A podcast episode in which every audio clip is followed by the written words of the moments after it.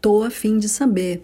Para que possamos entender o funcionamento do mercado de investimento, é fundamental aprender os fundamentos econômicos e suas principais variáveis econômicas, né? Vamos destravar né, o economês. Então, precisamos entender que essas bases econômicas, essas variáveis econômicas, entender o funcionamento do, da, da economia, ela vai ser fundamental para que vocês possam fazer as suas análises de investimento, seja dentro da empresa que vocês trabalham ou de pessoa física. Mas você sabia que o Tesouro Direto Prefixado, né, ele é um título que são empréstimos que o próprio governo financia para as áreas de educação e saúde. Então, para captar e manter investimentos, ele oferece juros que são os, os, os rendimentos.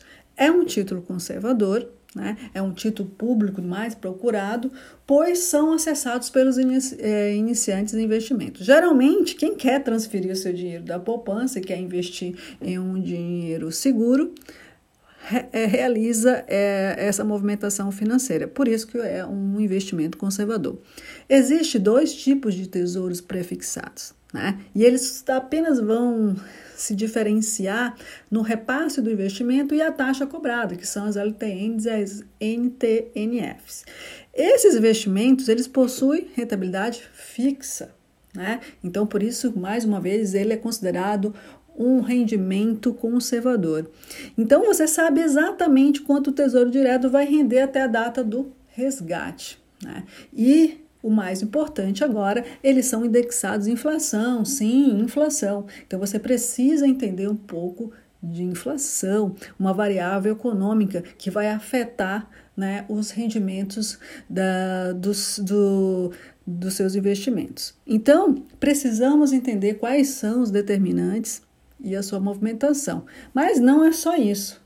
Né? Obviamente, a gente precisa avaliar outras variáveis econômicas, mas a gente precisa também, é, de modo é, geral, entender também as variações da taxa de juros, tanto de curto de longo prazo. Além do tesouro prefixado, há outros títulos né, que nos faz entender por que, que a gente precisa dessas outras variáveis econômicas para ser analisados. Dois deles é o Tesouro IPCA, que é, é indexado na inflação, e o Tesouro Selic, né, que também que está indexado na taxa de juros básicas, né?